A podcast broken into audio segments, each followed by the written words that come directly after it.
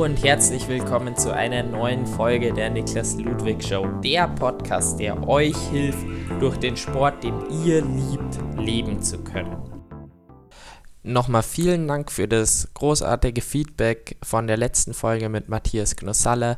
Bei der Umfrage habe ich mir schon fast gedacht, dass äh, Niklas Bock als Gewinner hervorgehen wird. Ist vielleicht auch einfach ein bisschen unfair in der äh, doch ziemlich Triathlon-lastigen Community, die ich habe. Aber schaltet auch auf jeden Fall am Wochenende ein, wenn ich dann den Podcast mit Thomas Olszewski hochlade, denn auch dieser lohnt sich wirklich. Heute zu Gast in meinem Podcast habe ich Niklas Bock. Niklas Bock war früher Profi-Triathlet und inzwischen widmet er seine Zeit Pushing Limits. Für die, die Pushing Limits nicht kennen, Pushing Limits ist ein Blog, YouTube-Kanal und Podcast für Triathleten über Training, Ernährung, Motivation und Equipment.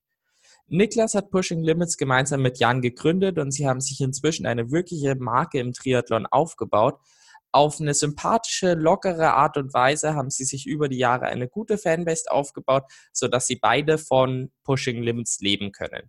Mit Niklas spreche ich deswegen heute über den Aufbau von Pushing Limits, was sie auf dem Weg gelernt haben, was eine gute Zusammenarbeit mit Firmen ausmacht und vieles mehr. Hallo Niklas. Ich hätte es besser nicht sagen können. Hallo. Freut mich, dass ich hier dein Gesprächspartner sein kann. Ich bin jetzt ganz geflasht von diesem Intro. Wahnsinn. Ich hätte äh, wenn, wenn ich gefragt werde, was Pushing Limits eigentlich ist und macht und wie sich das entwickelt hatte, dann konnte ich es noch nie irgendwie kurz auf den Punkt bringen, aber dir ist es gelungen. So, dann schicke ich dir mal den Text, dann hast du auch was. ja, sehr gut. Genau, ich habe schon kurz angesprochen, du warst früher Profi-Triathlet. Was ist denn deine sportliche Vergangenheit?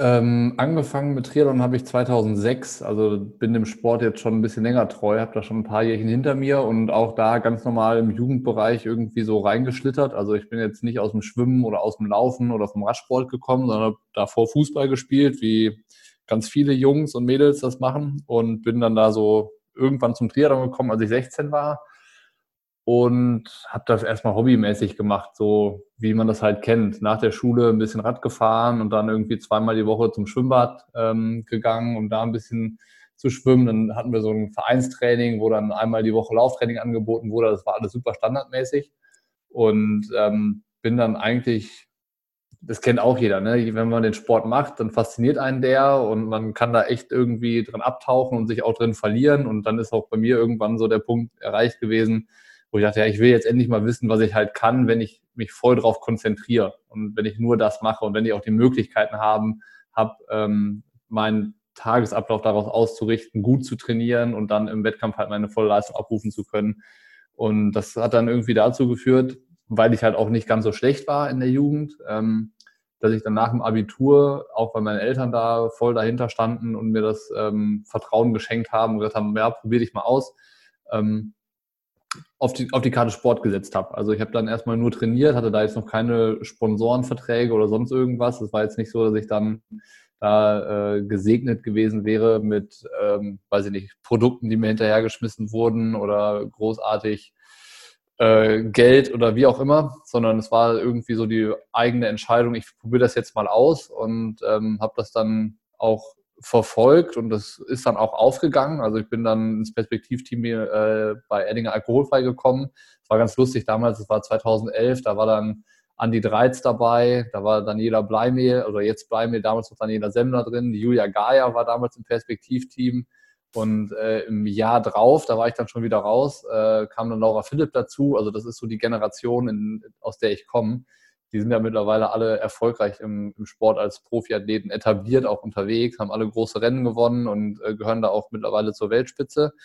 Und äh, ich habe dann irgendwann festgestellt, also das war 2011, dann ging das bei mir so weiter, dass ich da im Profisport mich ausprobiert habe, aber so der Riesendurchbruch ist mir dann irgendwie nie gelungen. Also ich habe dann gute Rennen gehabt und auch mal den einen oder anderen kleineren Erfolg. Das hat dann für die Zeit absolut gepasst.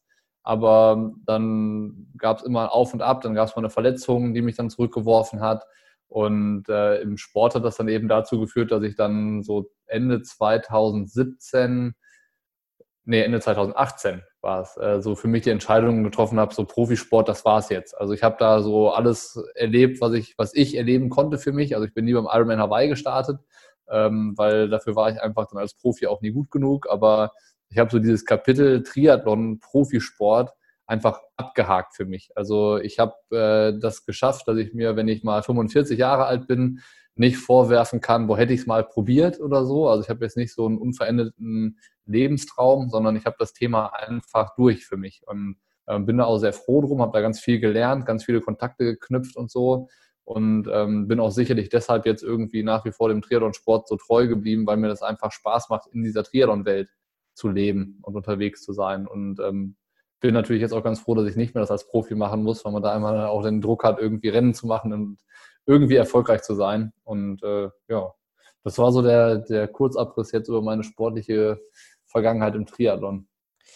In deiner Profizeit hast du da dann rein vom Sport gelebt oder hast du da dann noch zusätzlich was gearbeitet? Das weiß ich gar nicht. In der Saison selbst habe ich nichts gearbeitet. Also ich sag mal in den Monaten von April bis September, das war immer so der Zeitraum, in dem ich halt Wettkämpfe gemacht habe, habe ich nur den Sport gemacht und hatte dann so kleinere Sponsoren, wo ich dann ja, von der Hand in den Mund leben konnte. Also das war dann eine Zeit, wo ich dann äh, schon auch alleine gewohnt habe und so und auch Trainingslager bezahlen konnte.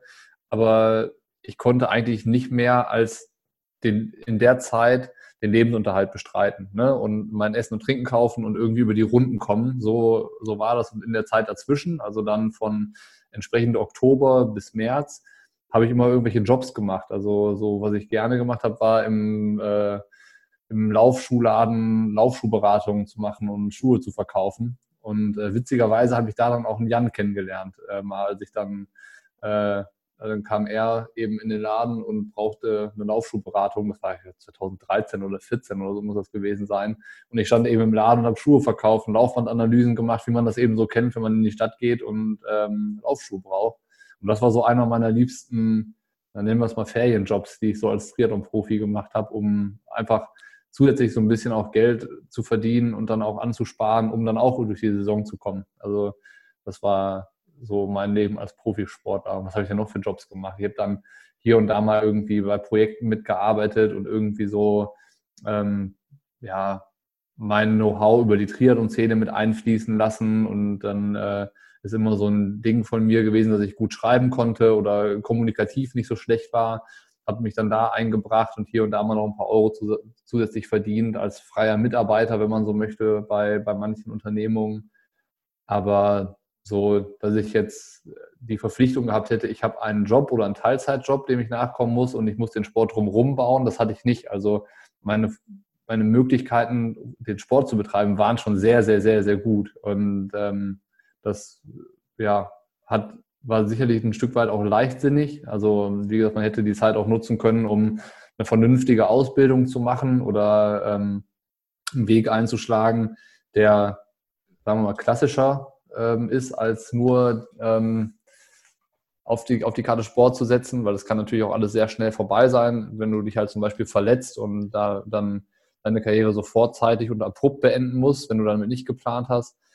Ähm, davon bin ich zum Glück verschont geblieben. Also ich konnte halt immer frei entscheiden, was ich machen möchte. Und ähm, das ist, glaube ich, auch so das Wichtige, dass du überlegst, was ist mein freier Wille und äh, dann diesen Weg einzuschlagen. Weil wenn du irgendwie für eine Sache brennst und eine Sache wirklich willst, dann ähm, habe ich die Erfahrung gemacht, dass es auch dann irgendwie funktioniert. Also es äh, irgendwie funktioniert, trifft es dann auch tatsächlich ganz gut. Also es ist dann nicht so, dass du dann immer ein Leben in Saus und Braus führst und äh, auch das Leben als Triathlon-Profi ist bei weitem nicht einfach, ähm, sondern du musst halt für die Sache brennen und das musst du dann irgendwie in diese Formel mit einfließen lassen, ob du mit dem Leben, was man gerade führt, halt zufrieden bist. Und dann, wenn man jetzt vom Typ her so ist, dass man glücklich und zufrieden ist, wenn man viel Geld auf dem Konto hat oder viel Geld verdient, ähm, dann ist es sicherlich irgendwie nicht ratsam, auf die Karte Triathlon-Sport zu setzen erstmal. Natürlich, wenn man Jan Frodeno heißt oder Sebastian Kiene oder Patrick Lange,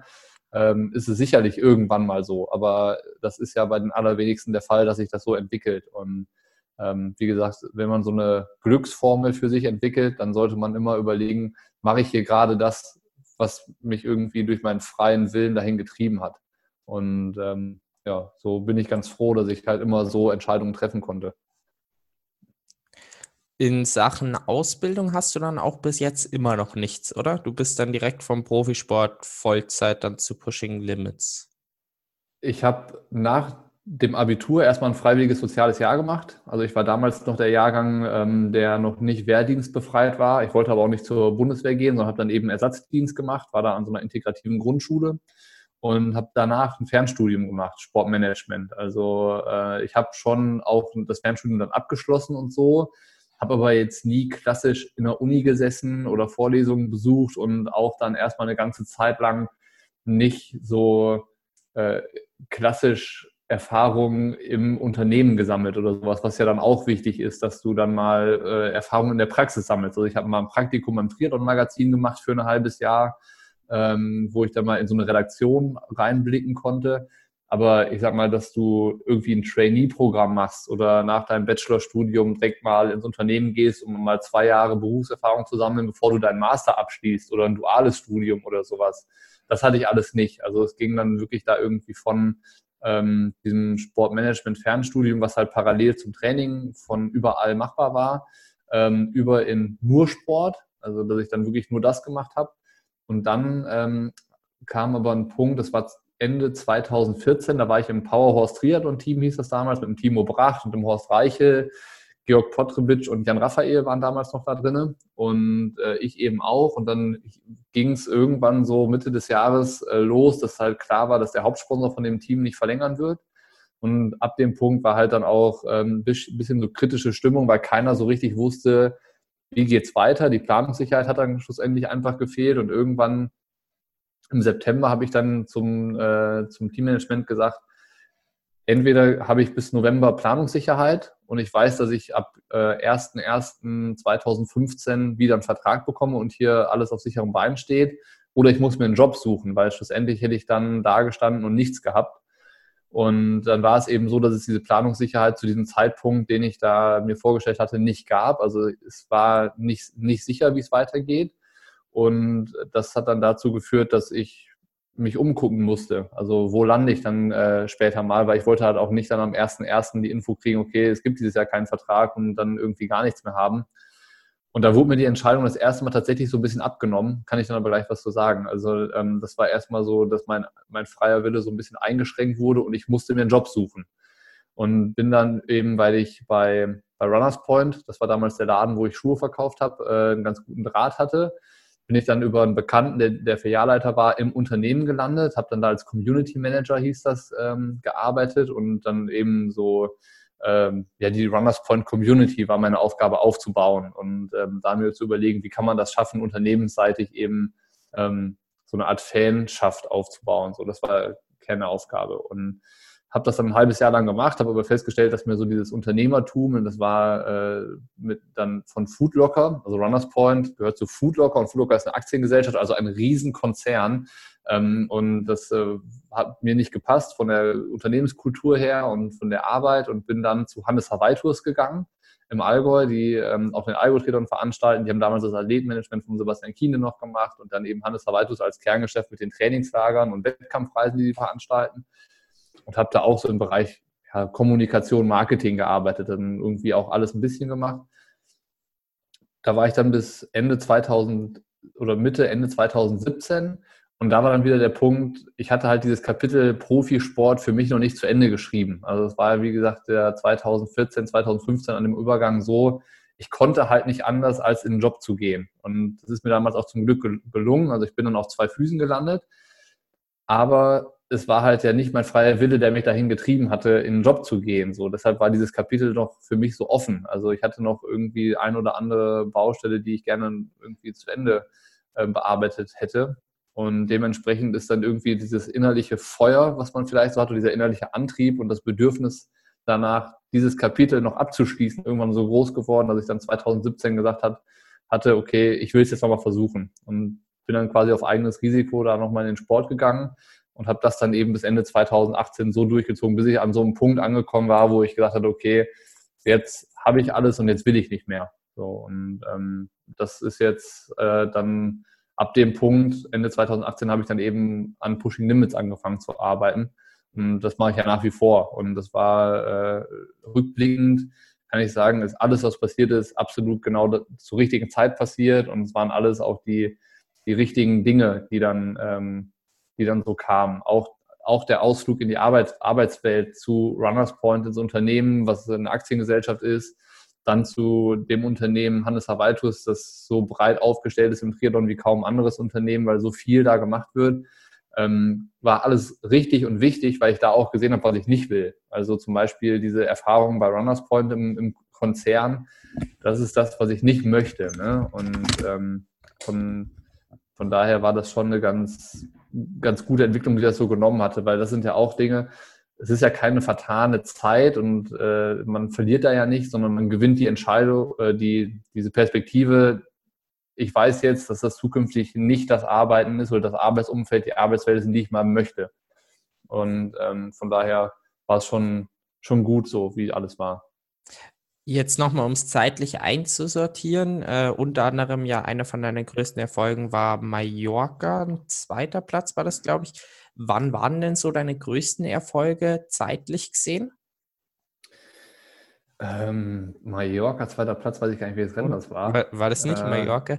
Ich habe mal auf Wikipedia Menorca. die Erfolge auf, geschaut. Äh, es gab mal äh, den, ähm, wie hießen das noch? Extreme Man auf Menorca.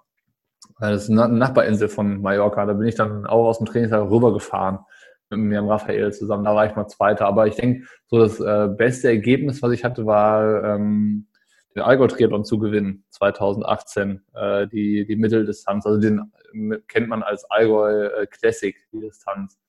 Das war sicherlich eines der schönsten Erlebnisse, was so auch noch irgendwie zeitlich einigermaßen aktuell ist, 2018.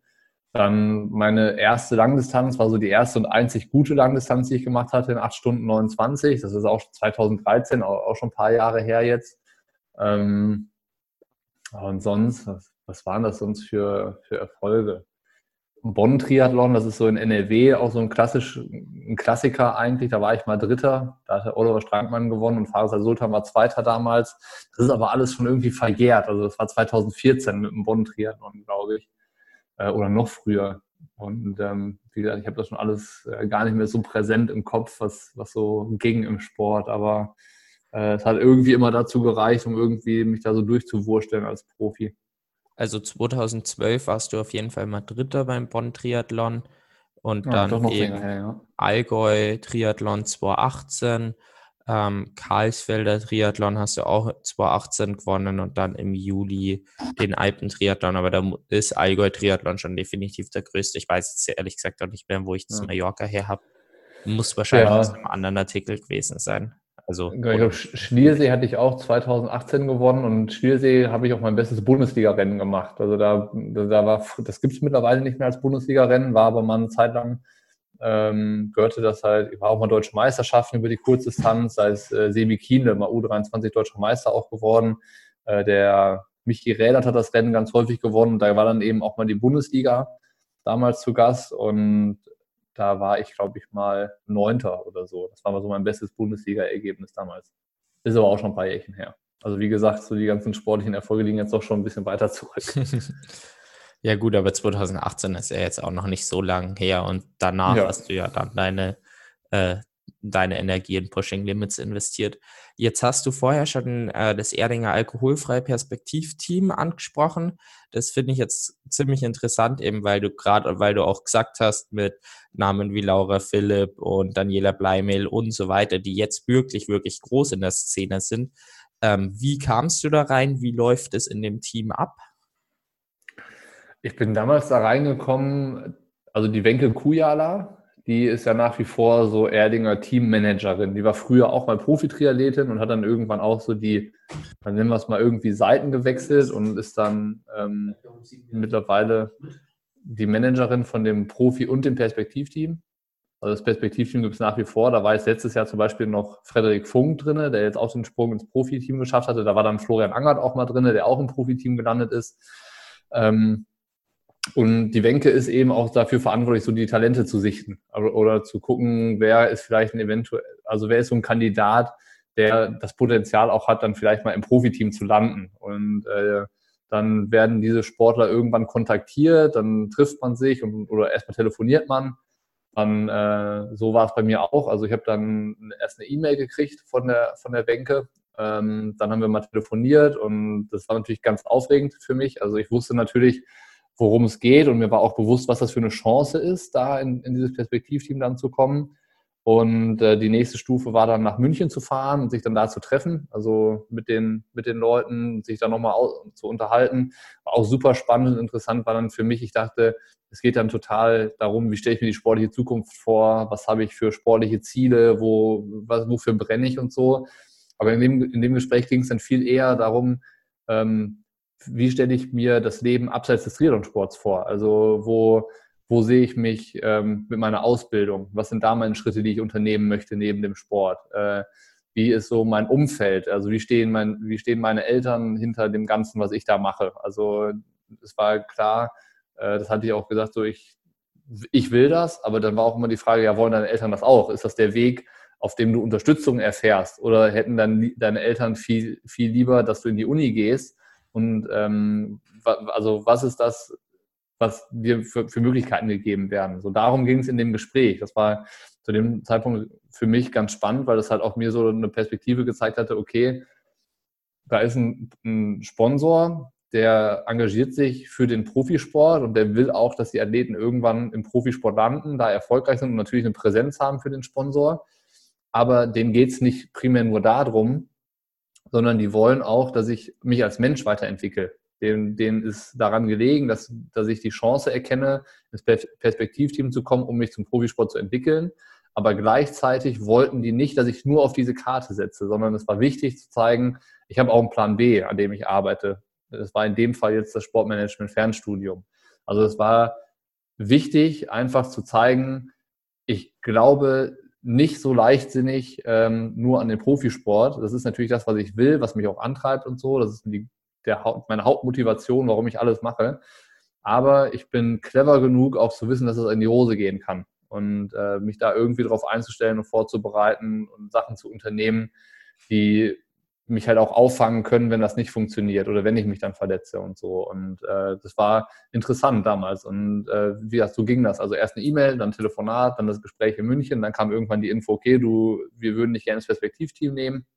Und ähm, so ist man dann da, da reingekommen. Also ähm, ich weiß nicht, wie es ist, ob es auch Möglichkeiten gibt, dass man sich da irgendwie, doch das gab es damals noch, man konnte sich sogar noch bewerben. Also die haben dann auch so, eine, so ein Bewerbungsformular gehabt, das weiß ich gar nicht, ob es das immer noch gibt, ähm, wo dann ja junge Sportler, ich glaube, es war Voraussetzung, dass du unter 18 Jahre alt bist oder so, ähm, dich, dich bewerben kannst und dann gab es auch ein Formular und so. Das musste ich dann auch noch machen. Also ich habe zwar die E-Mail gekriegt gehabt, äh, und so, aber es war dann quasi wie so der Hinweis, ja, bewirb dich doch mal mit unserem Formular. Ähm, und äh, so hat es dann seinen, seinen Lauf genommen. Das war, das war der Weg eigentlich zum Perspektivteam. Aber der Weg war auch nach einem Jahr schon wieder vorbei für mich. ähm, in dem Jahr, was für eine Unterstützung hast du dann erfahren? Also in welchem Rahmen bewegt sich das dann in so einem Perspektivteam? Ähm, es ist mittlerweile auf jeden Fall anders als damals. Ich, ich weiß zum Beispiel, mittlerweile kriegen die ähm, Perspektivkaderathleten so ein ganzes Sponsoring-Paket mit Fahrrad, mit Laufschuhausrüster, mit Bekleidungsausrüster, ähm, mit also Trainingsbetreuung über Leistungsdiagnostiken bei Stubs und so. Das ist schon relativ umfassend, was die mittlerweile hingestellt bekommen. Ähm, ich weiß nicht, wie da die finanzielle Aus, Aus oder Vergütung ist jetzt im Perspektivteam da bin ich nicht mehr nah genug dran. Das war bei mir damals alles noch nicht so weit. Also 2011, 2012, das war ja so der, der Punkt, wo ich da reingekommen bin. Da war überhaupt dieses ganze Sponsoring im Triathlon noch nicht so durchprofessionalisiert und strukturiert. Also es gab damals das Perspektivteam, es gab das Profiteam und im Profiteam haben die Athleten halt gutes Geld verdient und bei uns war es damals so, ähm, der größere Gegenwert, den wir bekommen haben, war sicherlich Teil von Erdinger alkoholfrei zu sein. Ne? Das ist natürlich schon was Besonderes als Athlet. So, du läufst mit dem gleichen Trikot rum, du hast diese blauen Farben, bei dir steht Erdinger alkoholfrei auf der Brust ähm, und du siehst diese Chance und dir wird halt eine Perspektive in dem Sport erstmal gegeben. Das ist ja auch das, was man, ähm, was man auch braucht. Also, dass du ein bisschen siehst, okay, wenn ich mich gut anstelle, wenn ich fleißig trainiere und gute Rennen Rennen liefere, dann habe ich die Chance, mich hier zu entwickeln und ins Profiteam zu kommen. So, das, das war erstmal der, das eine, diese eine Komponente, die man auch wieder in diese Formel mit einrechnen muss. Also man kann auch da nicht nur irgendwie Geld und Material mit einschließen lassen, sondern auch das, was halt so ideellere Werte sind, die man da dann, dann dadurch bekommt. Und klar, damals gab es dann Bekleidung, äh, diese, diese Teambekleidung und einen kleinen finanziellen, eine kleine finanzielle Aufwandsentschädigung. Aber auch das war bei weitem nicht so, dass du davon hättest leben können in der Zeit oder so. Das war, ähm, kann man sich vorstellen, ich konnte mit dem Zuschuss so meine Trainingslager bezahlen. So, mhm. Das war das. War das. Das heißt, äh, damals gab es noch keine Förderung für Equipment, noch keine äh, irgendwie, ich weiß jetzt nicht, wie es heute ist, ähm, aber eben dann, dass man zu den Wettkämpfen kommt, eben logistisch, dass man sich als, dass es als Triathlet leicht ist. Inzwischen gibt es ja auch das Trainingslager äh, Anfang Februar müsste das sein. Ja. Ein Trainingslager hatten wir auch damals auf Fuerteventura mit dem ganzen Team, also auch Perspektivkader und Profiathleten. Ähm, das gab es dann schon, aber mehr als, also das soll überhaupt nicht äh, bewertend klingen. Also ich war sehr, sehr zufrieden, dass ich das alles damals hatte. Also diese kleine finanzielle Aufwandsentschädigung, dass dieses Netzwerk da reinzukommen, den Kontakt zu knüpfen zu Profis. Ich meine, da war damals ein Lothar Leder war da noch dabei, Michael Göhner. Das waren damals zu der Zeit so ja, die, die richtig guten Athleten. Michael Göhner hatte dann die, die Challenge Rot gewonnen mit 7,52. Er hat ein Wahnsinnsrennen gemacht. Und dann ähm, waren da die Räderbrüder damals schon in dem Team und so. Und das war dann äh, eine Möglichkeit, zu den Leuten Kontakt aufzubauen. Zu, an die wäre ich ja sonst nie rangekommen. Ich wäre nie mit solchen Athleten ins Trainingslager gefahren, einfach so, sondern das ist halt möglich gewesen durch diese Zugehörigkeit bei Erdinger alkoholfrei. Und ähm, das, das muss ich oder wie gesagt, das, das, das, muss ich, das soll nicht verpflichtend klingen, aber das äh, muss man mit bewerten und das sollte man mit bewerten, wenn man, wenn man das im Blick hat.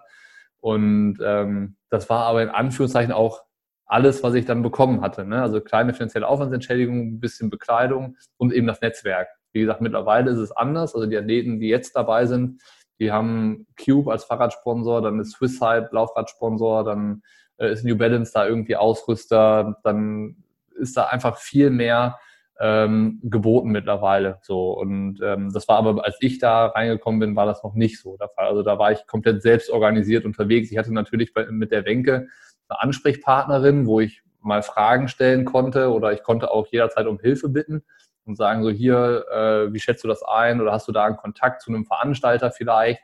Ähm, also weiß ich nicht, um Unterkunft zu bekommen oder vielleicht eine, eine kleine Prämie für die für ein Antrittsgeld, dass man Spritkosten zahlen konnte oder so, dass man einfach wirklich, das, dass man das verstanden hat als Athlet, ich habe ja die Chance, das Netzwerk mit anzuzapfen. So, und ähm, das war eigentlich das Ding, ja.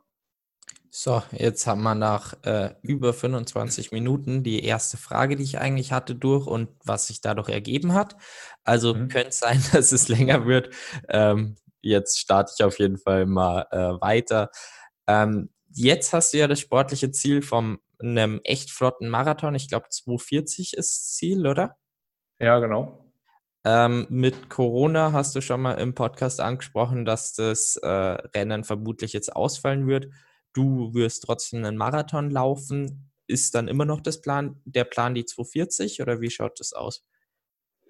Ja, ich würde es versuchen. Also ich stelle es mir ein bisschen schwieriger vor, weil du halt keine Gruppe hast, keine anderen Athleten, mit denen du rennen kannst und auch keine Zuschauer. Das pusht ja dann auch immer noch mal, wenn es irgendwie schwierig wird.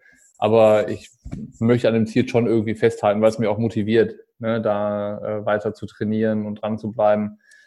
Ich habe aber auch schon dann äh, in einem Blog dann kurz danach geschrieben, ob es dann 240 wird oder langsamer, ist mir jetzt schlussendlich auch egal ich bin, äh, bin froh, wenn ich jetzt die nächsten Wochen motiviert durchtrainieren kann. Wenn ich dann die 42 Kilometer renne und es am Ende 250 wird, dann ist es auch vollkommen in Ordnung. Also wie gesagt, so der natürlich die letzte konsequente ähm, Motivation bricht irgendwie weg durch diese ganze Corona-Misere. Äh, Aber ähm, nichtsdestotrotz soll mich das nicht davon abhalten, irgendwie meinen Marathon zu laufen. Und das ist dann aber auch bei äh, dir daheim und jetzt nicht irgendwie extra auf der Wettkampfstrecke, oder?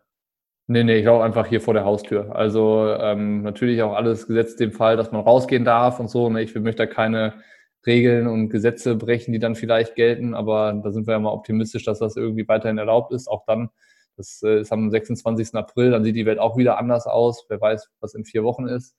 Aber ja, also das mache ich dann hier auf meiner Hausrunde oder hier vor, vor meiner Haustür im Wald. Laufst einfach mit der GPS-Uhr und nehme meine Gels dann mit und dann passt das schon.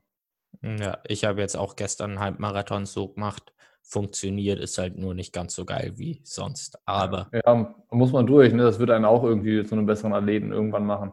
Ja, klar, wenn de, also mein Ziel von Klagenfurt steht im Moment noch. Also im Moment soll das Rennen stattfinden und da Ende war Juni einfach, ist das, ne? ähm, Anfang Juli sogar.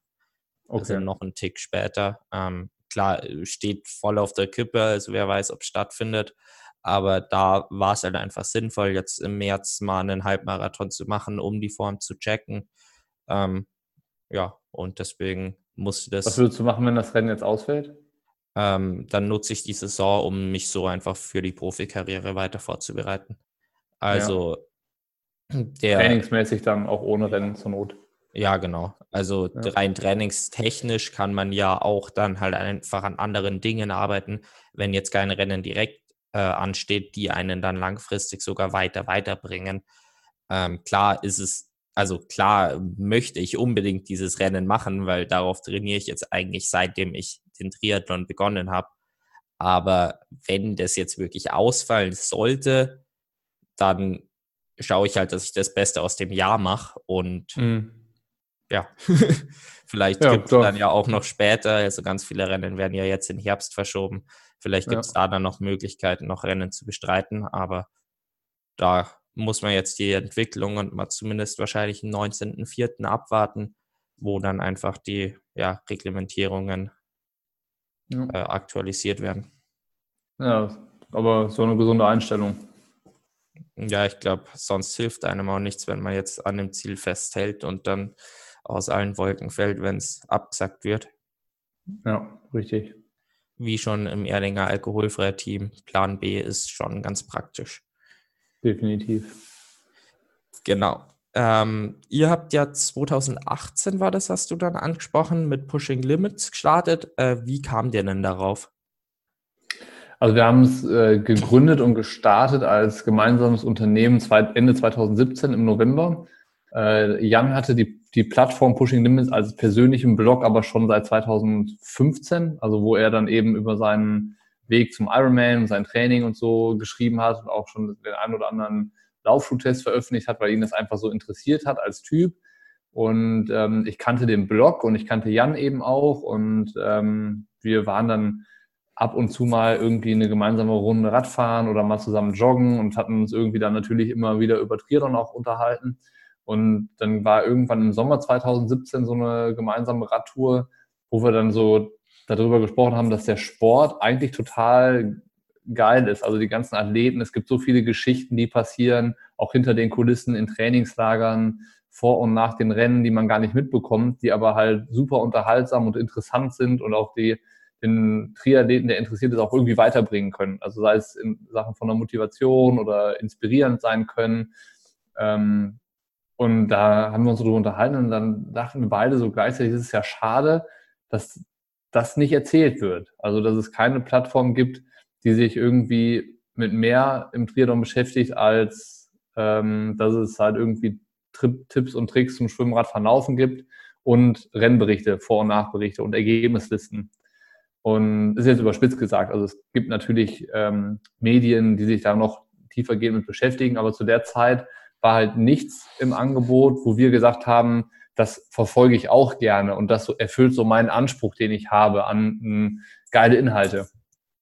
Und irgendwie war es dann ein paar Tage später, dass wir uns angerufen haben und gesagt haben, so, hey, mir geht das nicht aus dem Kopf, wenn wir doch sagen, es eine geile Plattform fehlt, dann lass es uns doch selber machen. Dann lass uns das doch irgendwie starten, weil äh, vielleicht gibt es da draußen noch mehr Leute, die Bock auf eine geile, geile Plattform haben, wo mal was anders gemacht wird, wo man mal ähm, keine, keine Regeln befolgt, wo man einfach mal das macht, worauf man Lust hat, wo man Regeln bricht und so, wo man äh, kreativ sein kann, wo man auch mal übers Ziel hinausschießen kann, wo man seine Meinung sagt, wo man polarisiert, wo man diskutieren kann.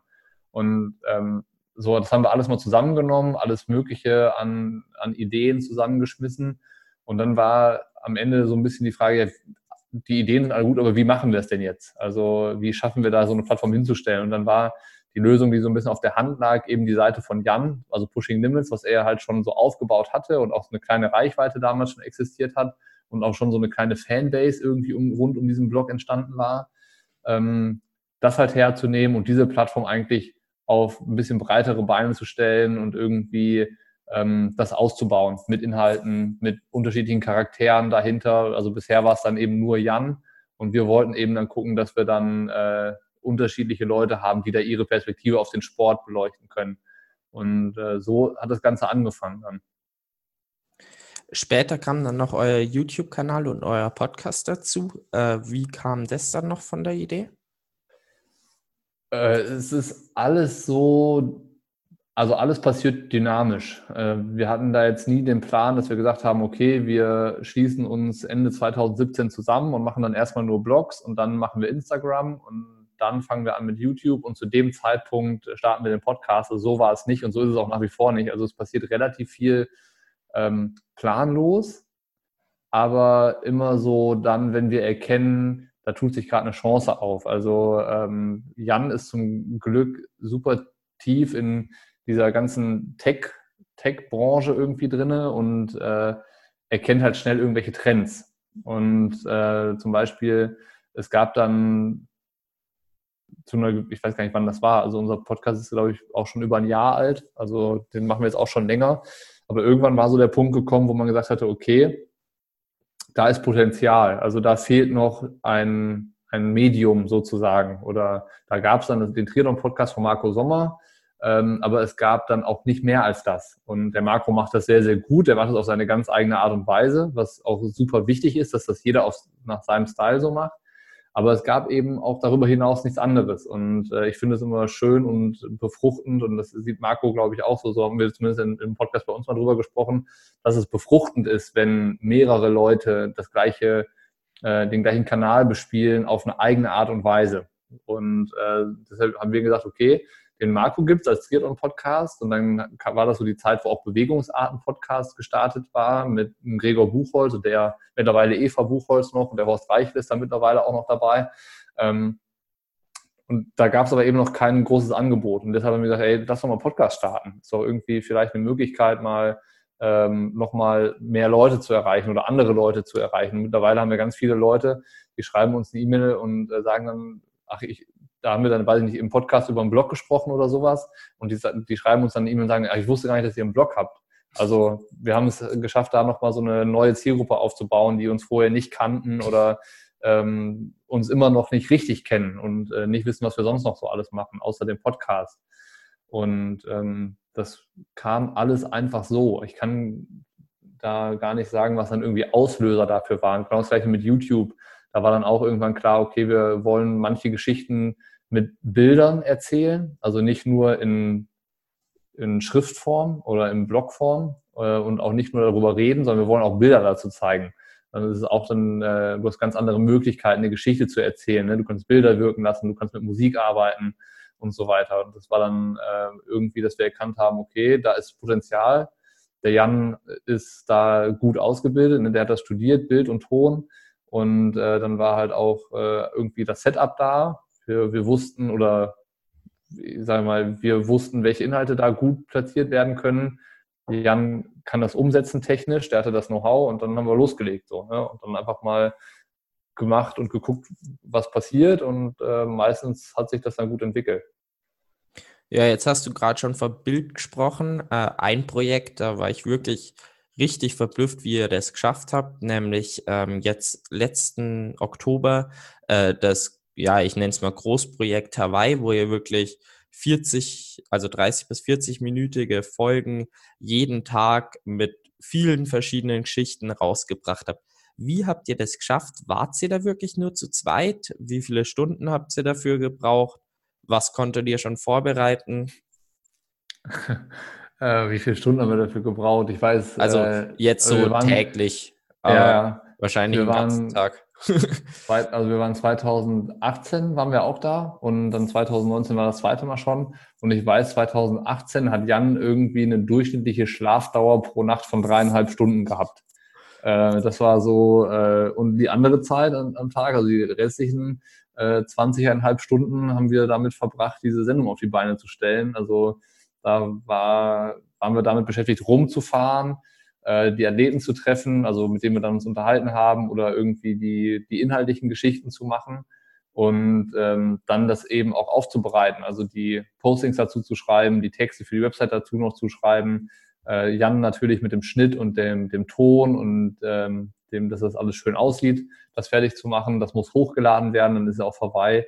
Die Internetverbindung nicht ganz so rasend äh, wie irgendwie in Mitteleuropa. Das hat also alles gedauert dann auch und ähm, da waren wir halt, ich sag mal, die sieben, acht Tage rund um diese Rennwoche davor und danach halt komplett ausgelastet. Da haben wir nichts anderes gemacht. Und ähm, dementsprechend ist man danach auch irgendwie fertig und äh, kaputt. Und es ist schon so, dass den Hauptteil Jan und ich alleine machen bei den oder in, bei diesem Corona Special alleine gemacht haben. Also wir hatten einen Fotografen dabei, der hat dann eben noch ähm, ja, Bilder gemacht, die wir dann im Blog benutzen konnten oder für Instagram, äh, dass da halt auch was passiert, dass man so Hawaii zeigen kann aus, äh, mit Fotos eben. Aber diese ganz, dieses ganze Erzählen von den Geschichten und das Filmen und, und so weiter, das haben wir selber gemacht. Und die ganzen technischen Sachen liegen dabei komplett bei Jan. Also das ist wirklich eine One-Man-Show, was dann Ton und Bild angeht. Und äh, dieses Inhaltliche äh, ist dann eher bei mir, also die Athletengespräche vorzubereiten, da die Kontakte auch herzustellen und ähm, alles, ich sag mal, rumherum zu organisieren und ähm, zu gucken, dass man da dann eben auch ähm, Inhalte hat, die man erzählen kann. Das war ja, das, irgendwie die Arbeitsteilung, ja. Also Respekt, dass ihr das geschafft habt, weil es klingt schon wirklich nach viel Aufwand, gerade eben, wenn man die Videos dann kennt, wo halt dann wirklich mal noch die, Ra äh, die Radstrecke abgefahren wird und so, was ja auch dann fünf Stunden dauert und so ja. weiter. Und man sich dann ja, wen ihr nicht alles getroffen habt an Profis, wo ihr hingefahren seid, da war wahrscheinlich schon auch einfach viel dann vorbereitet, also so Skripte oder ja, ja, Themen ja. geschrieben und halt die Gespräche vereinbart ist ja wahrscheinlich dann schon im Vorhinein passiert, oder? Genau, Gesprächsvereinbarung passiert vorher, ähm, aber meistens ist es dann auch so, dass die dann gerade in so einer Rennwoche bei so großen Rennen alle wieder über den Haufen geschmissen werden, weil dann ist irgendwie Dopingkontrolle und du kannst nicht kommen bei dem einen Athleten. Dann hat der andere Athlet irgendwie es nicht geschafft, morgens zu trainieren, dann trainiert er nachmittags und der Termin wird abgesagt. Also das ist dann trotzdem immer noch relativ viel äh, Spontanität gefragt, die du da auch beweisen musst, weil schlussendlich äh, die Stars in der Woche sind die Profis und äh, nicht du mit deinem Blog und YouTube-Kanal, sondern da musst du dann halt so flexibel sein, dass die den, den Takt vorgeben und du musst dann parat sein, wenn du die Chance dazu hast. Und dann darfst du auch nicht sagen, boah, heute war es aber anstrengend oder ich war heute schon mal unterwegs, sondern da musst du halt noch ein drittes, ein viertes oder ein fünftes Mal losfahren.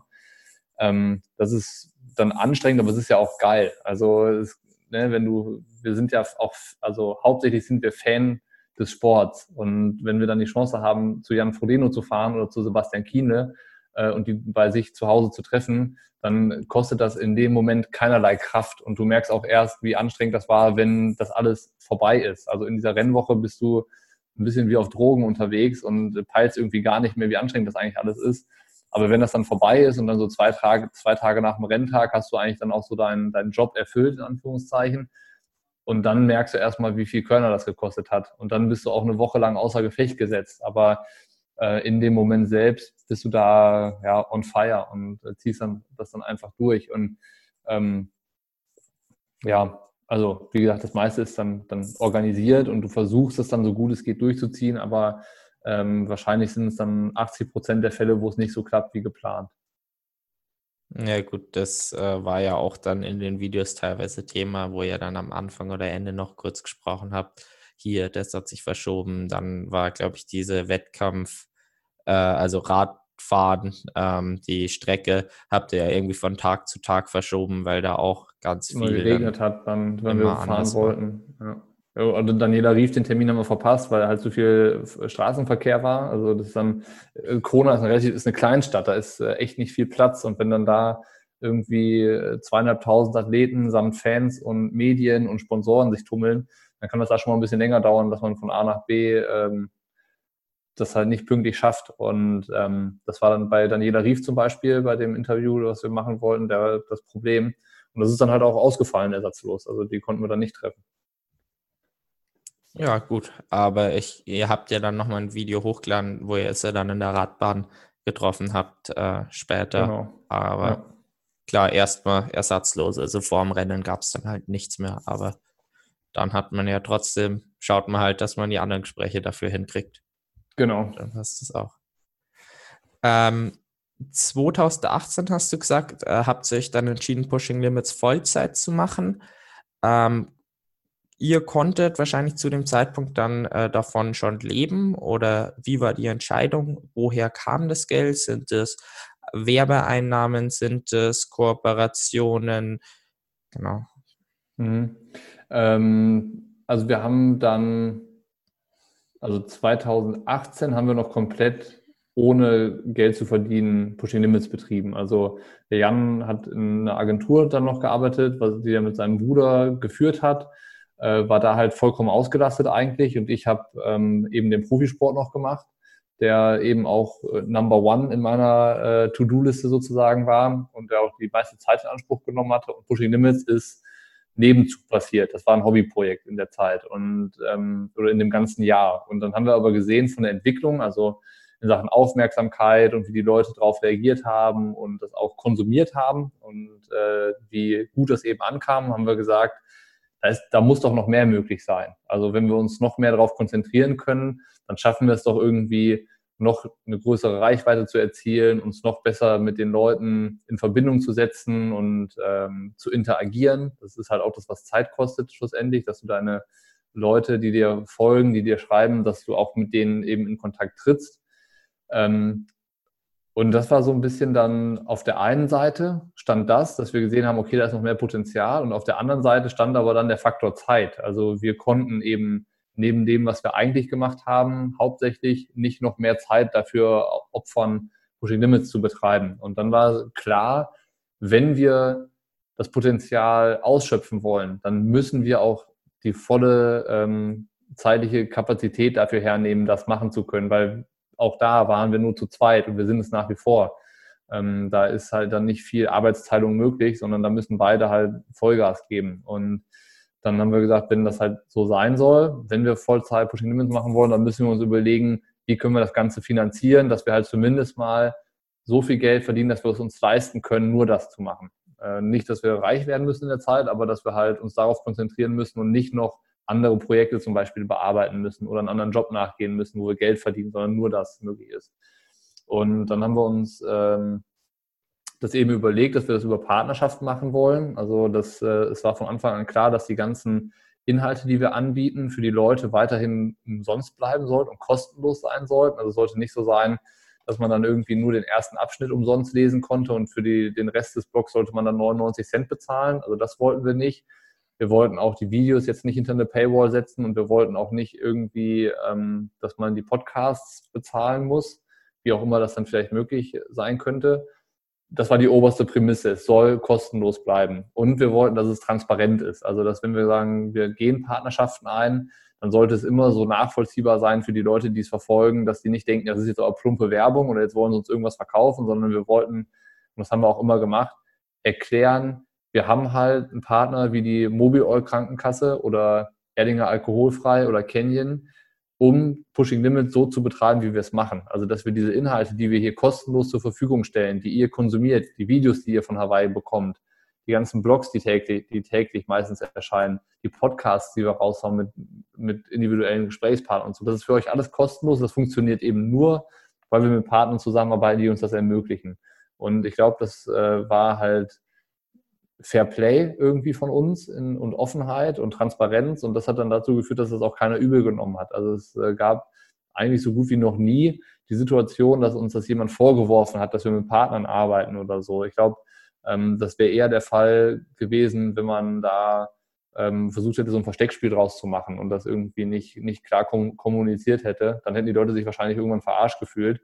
Ähm, und äh, das haben wir immer zum Glück vermieden, haben das immer versucht, klar dann als Absender zu zeigen, dass was passiert und mit wem das passiert und dass es halt auch nur deswegen passieren kann, weil wir da Unterstützung bekommen. Und ähm, so läuft das nach wie vor. Also wir haben dann äh, Mitte letzten Jahres noch einen Online-Shop gestartet mit so eigenen Merchandise-Produkten, die wir irgendwie selber cool finden, die wir selber tragen. Das ist ein ganz netter so Nebenerwerb. Also das ist eine Möglichkeit für Leute, die uns halt gerne verfolgen und gerne die Sachen lesen und hören und äh, zuschauen. ähm, uns irgendwas zurückzugeben, weil so ist alles umsonst. Aber wenn einer sagt, ey, ich finde das cool, was die Jungs machen, das möchte ich supporten, dann können die das über den Online-Shop machen und die kriegen dafür immer noch ein Produkt direkt zurück. Also wir wollen jetzt nicht einfach nur sagen, hier spende uns Betrag X einfach so, sondern ähm, wenn du uns supporten willst, dann guck, was dir im Shop gefällt und stark zu und ähm, dann, dann passt das schon so. Und ähm, so läuft das jetzt seit Anfang 2019. Also wir sind beide seit dem 01.01.2019 äh, bei Pushing Limits so voll drin und bekommen dann da auch unser äh, Gehalt darüber. Ähm, jetzt ist ja bei euch ganz viel über Firmenzusammenarbeiten geregelt. Ähm, wie sind die am Anfang entstanden? Seid ihr da auf die Firmen aktiv zugegangen? Du, wir wollen das jetzt Vollzeit machen. Also die Kontakte hattet ihr ja wahrscheinlich schon. Wir wollen das Vollzeit machen. Habt ihr da Lust, das, hm, die Kooperation einzugehen? Ähm, oder war das ein mhm. anderer Weg? Äh, das war schon so. Ich meine, äh, profitiert haben wir da sicherlich dadurch, dass wir erstens schon anderthalb Jahre lang in Vorarbeit geleistet haben und wir hatten anderthalb Jahre lang gezeigt, was wir können. Auch dieses Hawaii-Projekt 2018 war so ein bisschen ähm, dafür da, um zu zeigen, wie wir den Triathlon erzählen wollen. Also welche Inhalte machen wir, wie machen wir das Ganze. Und wir konnten dann nach anderthalb Jahren auch zeigen, wie das Ganze ankommt. Also wir hatten eine Reichweite vorzuweisen. Ähm, ich glaube, eine gewisse Art der Relevanz konnten wir beweisen, dass die Leute halt wirklich mit uns interagieren. Also das konnte man sehen. Ich glaube, wir hatten in, in, der, in dem Zeitraum von dem Hawaii Special 2018, also so das erste Großprojekt, was wir gemacht haben, ähm, innerhalb von, von sechs Tagen waren es, glaube ich, irgendwie über 1700 Kommentare auf äh, Social Media, in Facebook und YouTube. Und das waren halt dann auch so Richtwerte, wo die, wo die Partner, die wir dann angesprochen haben, auch sehen konnten, okay, das, was die Jungs machen, scheint zu funktionieren. Also da, da passiert was. Und ähm, so war das dann auch, dass wir äh, auf die Partner, die ich dann irgendwie aus dem, aus der Sport, sportlichen Vergangenheit auch kannte und auch über dann die, die Sachen zum Beispiel wie bei Hannes Hawaii Tours, wo auch ein Riesennetzwerk dahinter steckt, wo ich dann viele Ansprechpartner einfach kannte, wo wir das dann vorgestellt haben. Wir haben gesagt, so hier, das machen wir seit anderthalb Jahren, das machen wir aber bisher nur nebenberuflich. Und wir wollen das Ganze auf die nächste Stufe hieven und wir wollen das äh, wirklich fokussiert betreiben. Und das ist dann das Potenzial, was wir sehen und haben dann irgendwie versucht, eine, ja, so eine Reichweite mal aufzuzeigen, die dann vielleicht passieren kann. Wir haben ziemlich konkrete inhaltliche Dinge angeboten und haben gesagt, so hier, wenn wir zusammenarbeiten dieses Jahr, dann werden wir das, das, das umsetzen. Also sei es irgendwie ein äh, Schwimmspecial oder ein Trainingslager-Special, was wir letztes Jahr gemacht haben. Äh, dann haben wir letztes Jahr dieses Showformat auch im Ironman Frankfurt und der Challenge Rot gemacht. Das waren also alles konkrete Dinge, die wir den Partnern dann anbieten konnten. Ähm, und halt nicht irgendwie ein ungelegtes Ei, sondern wir, wir hatten irgendwie schon auf der einen Seite gezeigt, was wir können und auf der anderen Seite halt eine klare Vorstellung, wo wir hinwollen äh, mit, der, mit so einer Partnerschaft. Und äh, das hat dann zum Glück überall funktioniert. Also mit den Partnern, mit denen wir gesprochen haben, die haben dann gesagt, okay, wir gehen den Weg mit euch. Und das ist natürlich auch insofern schön, weil wir gesagt haben, wir wollen jetzt nicht unbedingt dahin verkommen, dass wir nachher 100 Partner haben und man wird keinem mehr so richtig gerecht, sondern möglichst kleine Anzahl von hochwertigen Partnerschaften, mit denen man dann einfach äh, behutsam auch wachsen kann. So und äh, mit dem man dann äh, im besten Falle auch erfolgreich in die Zukunft geht. Ne? Dass wenn wir einen guten Job machen, dann hat der Partner was davon, der sieht, dass das funktioniert und im Folgejahr ähm, wächst der Kuchen dann wieder für alle Seiten. So. so ist irgendwie die Herangehensweise gewesen. Jetzt hast du schon kurz Potenzial angesprochen. Was ist denn das Ziel von Pushing Limits? Ja, also wir haben angefangen mit diesem Grundgedanken, wir wollen einfach zeigen, dass der Triathlon ein geiler Sport ist mit ganz vielen Geschichten, die noch nicht erzählt werden. Und äh, so den Weg, den wir eingeschlagen haben, der hat sich auch immer noch weiter entwickelt und dann teilweise auch verselbstständigt. Und dann sind diese ganzen zusätzlichen Formate dazugekommen. Und im Moment ist es einfach erstmal eine riesen Herausforderung, das weiterhin so zu bedienen, wie wir es seit zwei Jahren machen. Also äh, diese Inhalte aufzubereiten. Wir wollen auch gucken, dass es nicht beliebig wird. Es soll auch nicht austauschbar werden. Und je länger du das machst und ähm, je häufiger sich ein Triathlon-Jahr wiederholt, desto schwieriger wird das, weil irgendwann entsteht das Gefühl bei dir, das, das haben wir aber schon gemacht und die Geschichte haben wir schon erzählt und das Gespräch haben wir schon geführt. Ähm, und je intensiver dieses äh, Gefühl wird, desto schwieriger wird das natürlich auch was Besonderes zu machen. Und wir haben mal so einen Leitfaden für uns aufgeschrieben, äh, wie so ein, das ist eigentlich so unser Ideal, das wir verfolgen. Das heißt, äh, dass wir keine Inhalte machen wollen, nur weil wir das Gefühl haben, dass sie erwartet werden, sondern wir wollen halt immer noch selbst entscheiden, welche Geschichten erzählen wir und welche Aktionen machen wir und welche Events besuchen wir und welche inhaltlichen Formate starten wir und sowas. Also, dass wir uns nicht den Weg diktieren lassen wollen, sondern dass wir den Weg vorgeben und diese Plattform Pushing Limits immer weiter wachsen lassen wollen. Und das funktioniert im Triathlon schon sehr, sehr gut und auch nach wie vor funktioniert das, dass die äh, Plattformen äh, steigen und die Reichweiten besser werden. Es gibt sicherlich einige Ideen aktuell, wie das noch besser werden kann, auch in, in inhaltlichen Zusammenarbeiten mit so anderen aktiven Protagonisten in, in der Szene. Es ist ja auch kein Geheimnis, dass wir viel mit der Triathlon Crew Cologne schon machen, also die den größten deutschsprachigen YouTube-Kanal betreiben. Ähm, das kann man bestimmt intensivieren, um da auch noch besser zu werden, um noch mehr gemeinsam zu machen, um noch mehr Menschen so zu bewegen. Ähm, aber so eine Challenge ist natürlich auch mal zu gucken, wie kommt man vielleicht auch mal aus dem Triathlon hinaus. Also wie kommt man nicht nur mal so punktuell in manchen Podcasts oder Blogs äh, in eine andere Sportart hinein, ähm, sondern auch mal auch als Plattform. Welche Sportarten gibt es da noch so über den Triathlon hinaus, die man vielleicht mal genauso darstellen kann, wie wir es jetzt seit zwei, zweieinhalb Jahren im, im Triathlon eben machen. Und ähm, das ist so eine Vision, die natürlich nicht in den nächsten sechs Monaten passiert, aber vielleicht in den nächsten Jahren. Also dass man mal guckt, wie schaffen wir es, diese Plattform und diesen Grundgedanken, den wir haben, auch auf andere, Platt äh, auf andere Sportarten zu übertragen. Ähm, jetzt bin ich auch von der Firmenzusammenarbeit ein bisschen abgewichen, aber ich fand das Ziel jetzt sehr interessant. Ähm, was würdet ihr sagen, beziehungsweise was merkt ihr, dass gute Firmenzusammenarbeiten ausmachen? Gutes Firmenzusammenarbeiten. Ähm, erstmal müsste man, glaube ich, definieren, was ist für eine gute Firmenzusammenarbeit. Und auch da muss man wieder sagen, eine gute Firmenzusammenarbeit ist nicht nur so zu bewerten, was zahlt mir der Partner jetzt an Kohle? Also das ist natürlich wichtig, dass, ähm, dass das irgendwie kommt und dass ich äh, darüber mich mitfinanzieren kann, auf jeden Fall. Aber man muss auch überlegen, was bringt der Partner denn sonst noch mit? Also ähm, habe ich dadurch vielleicht Zugriff auf Athleten, wo ich sonst vielleicht nicht drankommen würde? Oder hat der Kontakte zu Produzenten, wo man interessante Geschichten erzählen kann, die mir sonst irgendwie verwehrt bleiben, weil ich den, den Draht irgendwie in eine Fabrik nicht herstellen kann? Oder ähm, zu einem Entwicklungsingenieur von, von einem Speedmax zum Beispiel, von einem Canyonrad. Wenn ich, also, ne, wie, was, was liefert mir der Partner, den ich habe, für Möglichkeiten an Content, den ich erstellen will. Weil schlussendlich ist der Content ja das, was mich als Plattform nachher ausmacht und was mir weiterhilft zu wachsen und bekannter zu werden, dass Leute sich damit auseinandersetzen und dass die Leute da was sehen, was sie woanders nicht sehen können.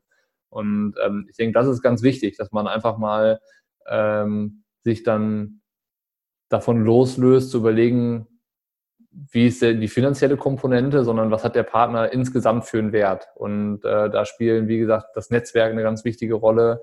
Welche Möglichkeiten gibt mir der Partner? Ähm, unterstützt er mich vielleicht auch ähm, darüber hinaus, indem er mir Infrastruktur zur Verfügung stellen kann? Also ähm, ein gutes Beispiel, wenn jetzt dieses Jahr die, die Kinotour, die wir letztes Jahr gemacht haben, nochmal stattfinden kann. Da haben wir jetzt gemerkt, wenn wir das zu zweit machen, also Nick und ich, dann funktioniert das nicht. Also das ist viel zu anstrengend und pure Chaos. Wir brauchen einfach Manpower, die uns da unterstützen, dann auch vor Ort mit der Orga und so. Und äh, da hat Canyon gesagt, okay, wir haben Eventpersonal, die stehen im Sommer bei den Triathlon-Rennen auf den Messen und verkaufen, verkaufen äh, oder erklären da die Räder und machen dann einen Bike-Service. Und im ähm, Winter, zu der Zeit, wo unsere Tour stattfindet, haben die nicht so viel zu tun. Dann schicken wir euch da einfach zwei, drei Mitarbeiter mit, die euch unter unterstützen. Das hat für uns erstmal keinen geldwerten, Gegen, äh, keinen geldwerten Vorteil, aber es hilft uns einfach, das, was wir machen, noch besser machen zu können. Und ähm, ist natürlich in dem Fall als eine wertvolle Partnerschaft zu beurteilen. Und ähm, wie gesagt, das, das sind so die, die Dinge, die man immer überlegen muss. Also es ist, glaube ich, relativ ähm, clever, nicht immer nur so eindimensional über eine Partnerschaft nachzudenken, sondern zu überlegen, was kann man alles gemeinsam machen. Jetzt hast du recht viel darüber gesprochen, äh, was die Partnerschaft für euch wertvoll macht. Äh, wo siehst du eure Verpflichtungen in Bezug auf die Firma? Also bei denen ist ja immer eigentlich der Plan, dass sie durch diese Kooperation durch die Art von Werbung mehr Umsatz kreiert und, äh, und damit eben mehr Gewinn. Ähm, das heißt quasi, was siehst du, dass ihr leisten müsst, dass eine äh, Partnerschaft dann für beide Seiten erfolgreich ist?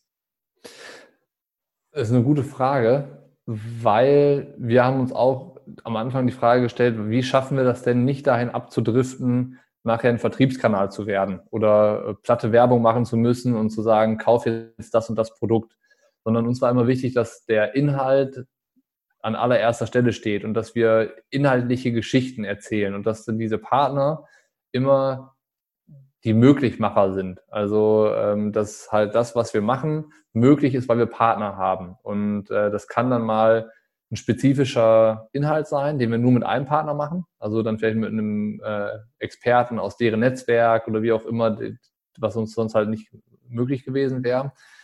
Aber das ist immer die, die Message, die wir haben. Also es ist, und auch wenn wir Inhalte machen, die geben immer wir vor. Also wir kommen mit einem inhaltlichen Punkt oder mit einer ähm, mit einem Thema oder mit einer Geschichte oder mit irgendwas anderem kommen wir zu den Partnern und sagen, wir würden das gerne machen und das würden wir gerne mit dir machen, weil da kannst du uns so und so weiterhelfen.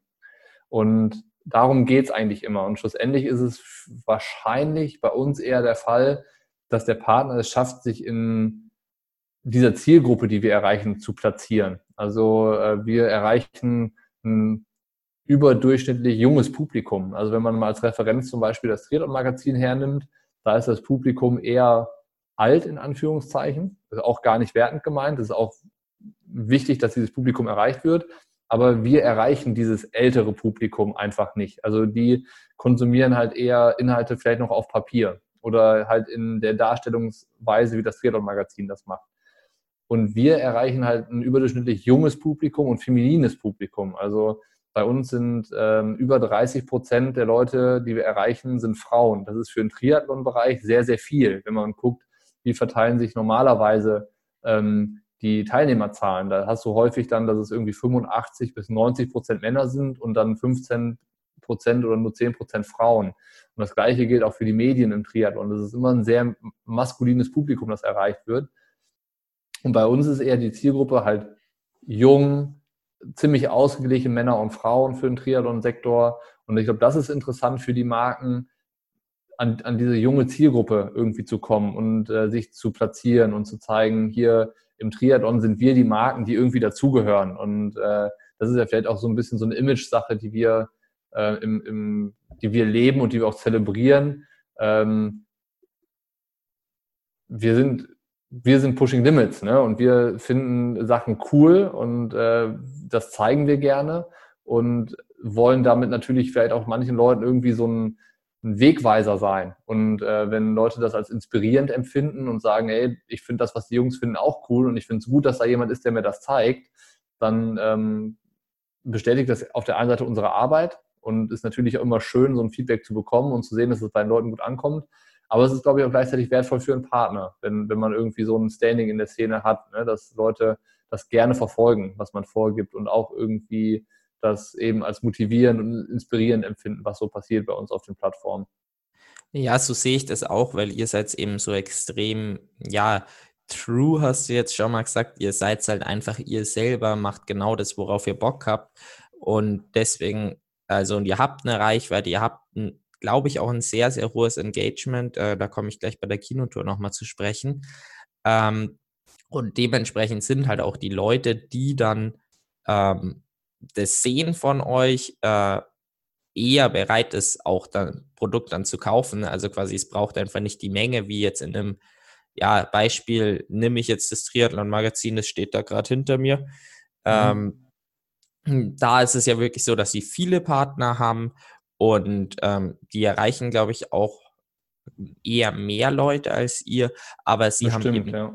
sie haben eben äh, sehr, sehr äh, also viel Werbung und jetzt nicht eben wie ihr, von wegen, da denkt man, also denke ich jetzt persönlich bei euch direkt an Canyon, Erlinger alkoholfrei. Ähm, jetzt zum Beispiel, was, irgendwas Drittes hatte ich gerade noch, woran ich eigentlich immer auch direkt denke. Naja, auf jeden Mobil, Fall Canyon und Erlinger alkoholfrei. genau. Ja. Ähm, und damit ist die Qualität eben auch recht hoch ähm, von, ja. der, von der Reichweite, die ihr dann weitergebt. Hoffentlich, ja. Aber ich kann da nur irgendwie auch ja das Feedback, was wir von den Partnern bekommen, ist dann immer sehr zufrieden und positiv. Und ähm, das ist natürlich dann auch immer so, dass du da auf deinem Weg dann bestätigt bist. Von daher äh, denke ich, passt das schon. Es gibt immer Sachen, die man besser machen kann. Also das ist auch klar. Ne? Es ist jetzt ähm, immer ein fortlaufender Prozess des Besserwerdens. Also ähm, es ist nach wie vor so. Ich meine, uns gibt es jetzt seit so zweieinhalb Jahren und wir machen das jetzt im zweiten Jahr so fokussiert.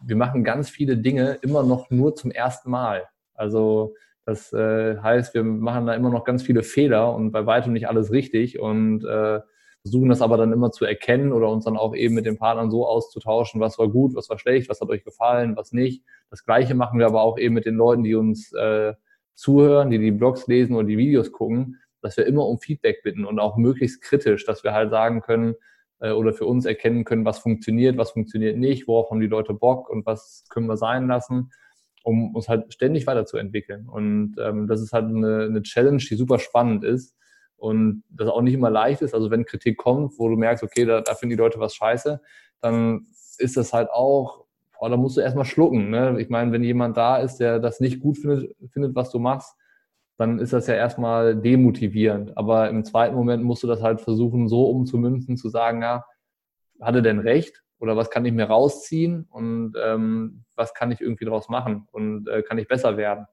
Ähm, das ist immer eine Form der Kritik. Ne? Es gibt auch unsachliche äh, Rückmeldungen, die kannst du dann vergessen. Aber ähm, normalerweise ist das immer sehr hilfreich, was so zurückkommt. Und ähm, da ist es halt wichtig, dass man dafür offen ist, dass man das annimmt, dass man den Leuten das auch signalisiert, ey, das kommt bei uns an, dass du auch Veränderungen demonstrieren kannst, also dass du nicht einfach stur dabei bleibst, was du machst, sondern dass du Agilität beweist und dass du sagst, ey, wir, das kommt an, was ihr sagt und wir schauen, dass wir besser werden. Und ähm, wenn die Leute dann auch wieder das Gefühl haben, sie wachsen damit, und sie haben auch die Chance, irgendwie Einfluss zu nehmen auf das, was passiert, ja, dann, dann läuft's. So, das ist, glaube ich, bisher das, was wir, glaube ich, so als Erfolgsrezept ausmachen können. Mhm, ja, danke. Ähm, bei der Kino, also ihr habt im letzten Jahr eine Kinotour gemacht, wo ihr, ich glaube, in fünf Städten war es ungefähr, oder? In neun neun Städten waren es sogar. Genau, auf jeden Fall immer recht große Kinos gefüllt. Ähm, und jetzt rein von äh, YouTube-Zahlen und weil die Triathlon-Community halt auch relativ klein ist, habt ihr jetzt, würde ich sagen, nicht so extrem viele ähm, ja, Fans, sage ich jetzt einfach mal. Aber ihr habt es halt wirklich, ähm, dass diese Kinosäle gefüllt sind, häufig auch mit über 100 Leuten, äh, habt da eben echt hohes Engagement. Ähm, worauf würdest du sagen, ist das zurückzuführen? Ähm, also ich glaube erstmal schon, dass uns viele Leute verfolgen. Also auch, dass viele ähm, Fans da sind. Also dafür, dass der Triathlon an sich nicht unbedingt sehr riesig ist, äh, erreichen wir, glaube ich, so im deutschsprachigen Raum schon einen sehr großen Teil. Und auch äh, ein großer Teil davon ist irgendwie so eine Art Fan von dem, was, was wir machen. Nicht unbedingt von uns, sondern eher von der Plattform und von den Inhalten, die so passieren. Ähm, und dementsprechend ist es dann so, dass wir natürlich auch überrascht waren, ähm, dass halt irgendwie der, der Zulauf dann doch so groß war. Also wir, wir konnten, wir können das nach wie vor nicht so richtig greifen und einordnen, wie viele Leute gibt es denn wirklich, die, die das so verfolgen. Also man sieht, das waren Zugriffszahlen, aber du kannst ja nicht zuordnen, wie viele Leute sind jetzt Fan davon und welche Leute kommen dann auch sogar noch in so ein Kino und äh, um da dabei zu sein. Ähm, aber schlussendlich ähm, haben wir ja auch super defensiv geplant. Also wir hatten in den ganzen Kinos, wo wir dann in den Städten waren, immer den kleinsten möglichen Raum angemietet. Und äh, das war am Anfang immer so zwischen 50 und 70 Plätze in einem Kino, also relativ klein. Und als wir dann gemerkt haben, ey, der, der, der Zulauf und die Nachfrage ist viel, viel höher als das, was wir geben können. Also es war ja dann irgendwie nach, ähm, in, in den neuen Städten nach dreieinhalb Stunden war alles weg. Ähm, und dann, ich glaube, es gab ein Kino in München, war das, da gab es schon über 100 Plätze. Ich glaube, es waren 105 Plätze in dem Kino. Das war auch relativ schnell weg. Ähm, haben wir gesagt, okay, dann versuchen wir mal so die nächstgrößere Saalkategorie noch anzufragen. Das hat dann in manchen Kinos eben geklappt und dann hatten wir ich glaube, schlussendlich bis auf zwei Städte, überall über 100 Leute. Ich glaube, der größte Abend war dann mit knapp 150 oder 140 Leuten oder so. Ähm, das war dann schon cool. Also es ist halt trotzdem immer noch eine sehr überschaubare Zahl. Also wenn du dann, äh, dann mal guckst, was andere Leute so bewegen mit Events und, ähm, und so, ist halt auch 100 Leute immer noch nicht viel. Und ähm, das ist super, eine super gute Stimmung gewesen und äh, aber auch genau die richtige Anzahl von Menschen. Also wenn man es dann, also wahrscheinlich hätten wir auch ähm, größere Säle noch füllen können. Hätten, vielleicht wären in manchen Städten auch 200 Leute gekommen ungefähr oder vielleicht auch mal 230 in der einen oder anderen Stadt. Aber dann hättest du die Atmosphäre nicht mehr so hinbekommen, weil wir wollten, dass es halt dieses Get-Together, dass es halt auch einen Charme hat und dass das äh, Charakter hat und dass wir, dass die Leute, die da hinkommen, auch das Gefühl haben, das ist was Besonderes, hier dabei zu sein, dass eben nicht da 200, 300 Leute sitzen, die dann Sebastian Kiene treffen, sondern halt nur 100 Leute, wo Sebastian Kiene wie im Wohnzimmer nur zwei Meter entfernt sitzt, so mehr oder weniger, und danach noch mit dir an die Bar geht äh, und noch drei Bier trinkt und sich mit dir ganz normal unterhält und das dann nicht eben mit dem Sponsorentrikot und zwischen der Pressekonferenz und der Wettkampfbesprechung, wo der im Stress ist und auch nicht nach dem Wettkampf, wo er im Arsch ist, sondern ganz entspannt in der Jeanshose und im Hoodie, äh, so wie nach einem normalen Kinoabend eben. Und ich glaube, das war eben das, das, was es ja auch bisher noch nicht gab, so diese, diese entspannte Atmosphäre unter Triathleten, ganz zwanglos, ganz formlos, komm so wie du bist, wie du dich wohlfühlst und dann haben wir einen schönen Abend zusammen. Und ich glaube, das hat dann dazu geführt, dass dann da auch einige Leute Bock drauf hatten. Und ähm, deswegen machen wir es dieses Jahr auch wieder, hoffentlich. Also, dass, dann, dass man sich wieder treffen darf mit mehreren Leuten. Ähm, weil es waren einfach super, super Stimmung, eine super gute Zeit und äh, hat mega Bock gemacht. Und äh, das war auch das Feedback von den Leuten. Also da war äh, große Begeisterung so an, anzumerken den Leuten. Von daher freue ich mich jetzt schon wieder auf November auf jeden Fall. Ja, ich denke mal, das Mal bin ich auch dabei. Beim letzten Mal habe ich es eben verpasst und dann ja. auch irgendwie ein bisschen verpennt, dass in München was gewesen ist und dann war das eben ausgebucht. Aber wir haben, viele Leute haben das verpasst. Also wir haben dann auch währenddessen relativ intensiv so bei Instagram drüber berichtet, was so passiert und was wir da machen. Und da kamen in der Woche so viele Nachrichten und Kommentare, ja, was macht ihr da eigentlich und äh, wo kann ich noch eine Karte bekommen und das habe ich gar nicht mitbekommen. Also wir müssen es dieses Jahr auch viel besser an, anteasern noch und ankündigen und haben uns dazu auch schon Pläne gemacht. Die haben wir jetzt erstmal alle wieder so lange in die, in die Schublade gelegt, bis wir halt absehen können, was passiert jetzt eigentlich da mit, mit Veranstaltungen im Herbst, Winter. Aber sobald da das Signal irgendwie auf grün steht, legen wir halt los und können da auch dann mehr zu sagen. Aber ähm, ja, gehen wir mal davon aus, dass es auf jeden Fall stattfinden wird. Ja, bei mir war es eben auch so, ich habe äh, zu dem Zeitpunkt größtenteils euren Podcast gehört und so YouTube ähm, und eben beim Podcast habe ich dann halt nur mitgekriegt, ja, hier mega krass nach dreieinhalb Stunden ausverkauft und so. Und mhm. dann das nächste Mal, ja, wir haben es nochmal vergrößert und ähm, ist wieder da ausverkauft. Ja, das waren, da, waren, da hatten wir dann nochmal irgendwie knapp 200 Zusatztickets. Ähm, die waren dann nach, ich glaube, 48 Sekunden weg oder so. Ja, war ich zu spät dran. Aber ja. eher ein paar Tage zu spät als ein paar Minuten ja, dieses Jahr klappt es bestimmt. ja, jetzt haben wir uns ja auch zumindest mal so unterhalten und ich denke mal, jetzt in Zukunft sind wir ja beide in der Triathlon-Szene unterwegs. Da sollte das man sich schon auch so mal zu Gesicht bekommen. Genau. genau. Ähm, jetzt hast du auch ganz viel schon ähm, immer bei Partnern, bei früher ähm, Team Erdinger alkoholfrei und so weiter, immer das Netzwerk äh, angesprochen, was man dadurch bekommt. Und das ist echt, also darauf legst du einen enormen Wert, habe ich das Gefühl. Ähm, achtest du dann quasi jetzt gerade beim Team, hast du ja gesagt, wen kennt das Team, der mir dann weiterhelfen kann? Achtest du auf sowas speziell oder quasi, was machst du da zum, in Anführungszeichen jetzt Networken? Also das ist nie meine Grundintention, jemanden kennenzulernen und dann immer im Hinterkopf zu haben, wie kann derjenige mich jetzt weiterbringen? Oder was hat, was hat, was habe was, was hab ich davon, wenn ich mich jetzt mit dem unterhalte? Ähm, das ist bei mir eher was sehr Natürliches. Also ähm, ich, ich bin einfach so, dass ich äh, gerne Kontakt pflege, ich unterhalte mich gerne mit Leuten, ähm, ich, äh,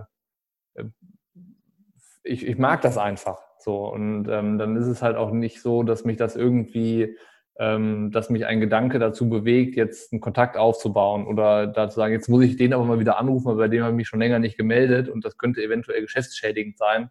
Ähm, so sowas treibt mich nicht an und das würde mich auch ähm, äh, schwer, das würde mir schwer zu denken geben, wenn ich so handeln würde und mich dann irgendwie den Leuten anbiedern müsste oder so, sondern es ist halt immer ein sehr ähm, netter Austausch, den man so hat. Und es geht dann auch echt äh, in den, wenn man, wenn, wenn ich mich mit jemandem unterhalte, dann geht zu 95 Prozent um das, was man halt gerade so macht und aber nicht um irgendwie, ich sag mal, Gespräche, die in, in die geschäftliche Richtung gehen. So, das ist auch bei den ganzen Partnern, die wir haben.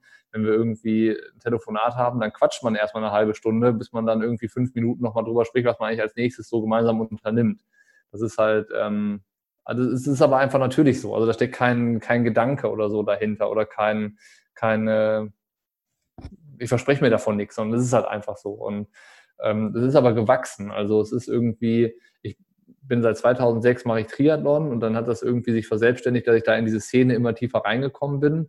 Natürlich hat das damit zu tun, dass ich in den, in den Profiteams auch irgendwie Profis kennengelernt habe, mit denen man dann auch ins Trainingslager fährt. Dann hast du Kontakt zu Sponsoren ähm, du, du lernst Veranstalter kennen, du bist immer wieder bei den gleichen Veranstaltungen, wo immer wieder die gleichen Leute auftauchen. Dann unterhält man sich gezwungenermaßen mal miteinander und dann ergibt sich hier mal was, dann, dann passiert da mal was Gemeinsames ähm, und, äh, und, und es wächst einfach ganz natürlich. Und ich wüsste jetzt nicht, ich könnte auch keine Empfehlung geben, ähm, so baust du dir dein Netzwerk auf. Also so irgendwie das, was man dann mittlerweile irgendwie ständig bei Facebook und Co. sieht, irgendwelche Network-Marketing-Leute. Ich kann mit dem ganzen Hokuspokus überhaupt nichts anfangen, weil ich glaube nicht, dass es dafür ein Geheimrezept gibt. Ich glaube, ähm, das ist Typsache. So, also bist du so drauf, dann funktioniert das.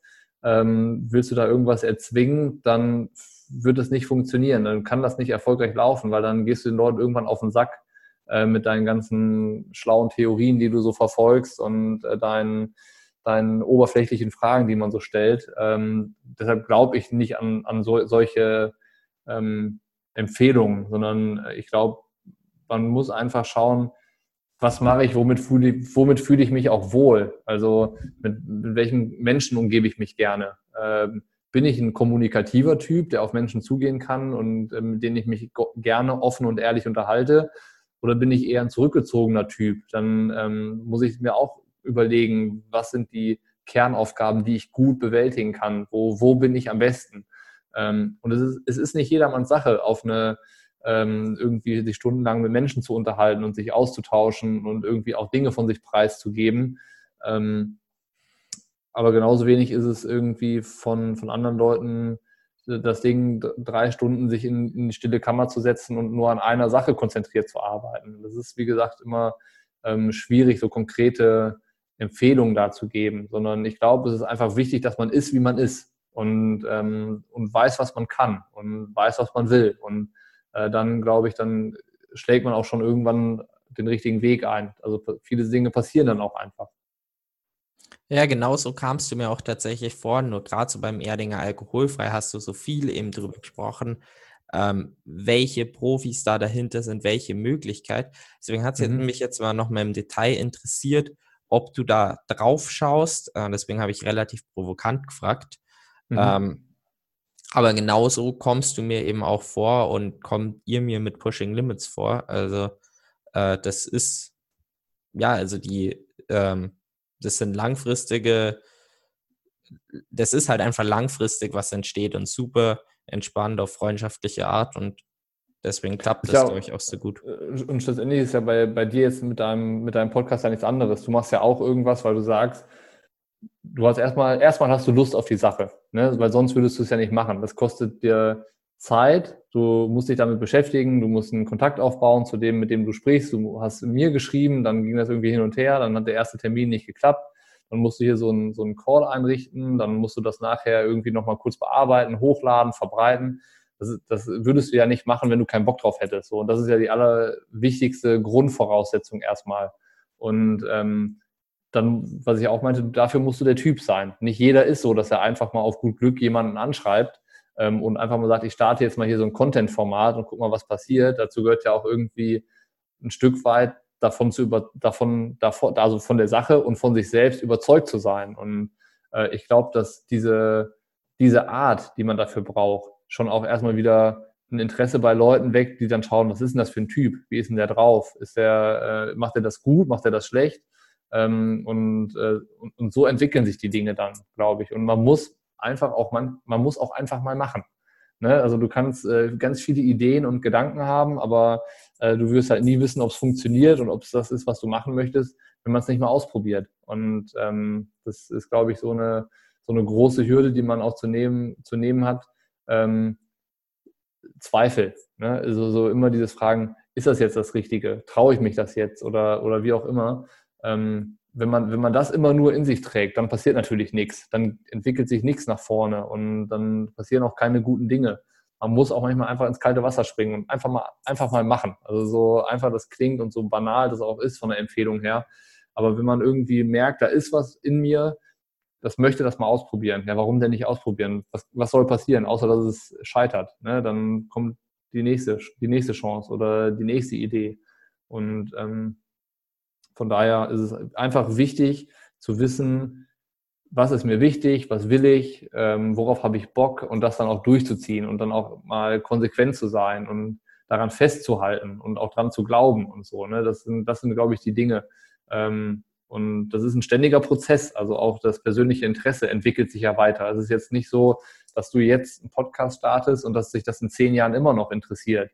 Vielleicht sagst du dann, das war eine interessante Erfahrung, aber mittlerweile habe ich da keinen Bock mehr drauf. Das ist mir zu anstrengend oder das ist irgendwie aufgebraucht oder ich habe keine Ideen mehr, mir fehlen die Gesprächspartner, wie auch immer. Dann ist es okay, wenn es aufhört. Und dann ist es auch okay, wenn du dann sagst, ich habe jetzt das Interesse daran, Fotos zu schießen oder einen Text zu schreiben oder ein Videoblog zu starten oder wie auch immer. Da muss man sich dann auch die Flexibilität bewahren. Und äh, glaube ich, wenn man das alles so für sich rausfindet und ähm, sich vor allen Dingen vor allen Dingen selber treu bleibt, dann ist das schon irgendwie, äh, sind das schon viele gute Voraussetzungen, die man hat, um sich so in dem Bereich auch zu entwickeln. Ja, vielen, vielen Dank. Also ich fand es war wirklich ein richtig cooles Gespräch und gerade auch einfach nochmal deine Werte, die du als Person hast, die ihr mit Pushing Limit habt, fand ich äh, sehr, sehr, sehr interessant. Ähm, genau, ich denke mal, ein paar Leute haben jetzt auch sicher das Interesse äh, bekommen, falls sie euch noch nicht kennen, ähm, einfach euch ja zu folgen. Ähm, euch findet man recht leicht, aber sage einfach du am besten selber. Äh, würde mich natürlich freuen, wenn das irgendwie dazu geführt hat, dass da der ein oder andere nochmal bei Pushing Limits dann vorbeischaut. Aber danke dir auch erstmal für die äh, Einladung zu deinem Podcast. Ich bin gespannt, wie sich das bei dir entwickelt, werde es auch auf jeden Fall weiter verfolgen. Ich finde es immer gut, wenn äh, ja, junge Leute irgendwie sagen, ich mache das jetzt einfach mal. Genau das, was ich gerade irgendwie so als Schlusswort ja gesagt habe. Ähm, ich finde, das sollte man irgendwie unterstützen. Und ähm, ich meine, die Frage ist ja immer, wie kann man einen Podcast unterstützen?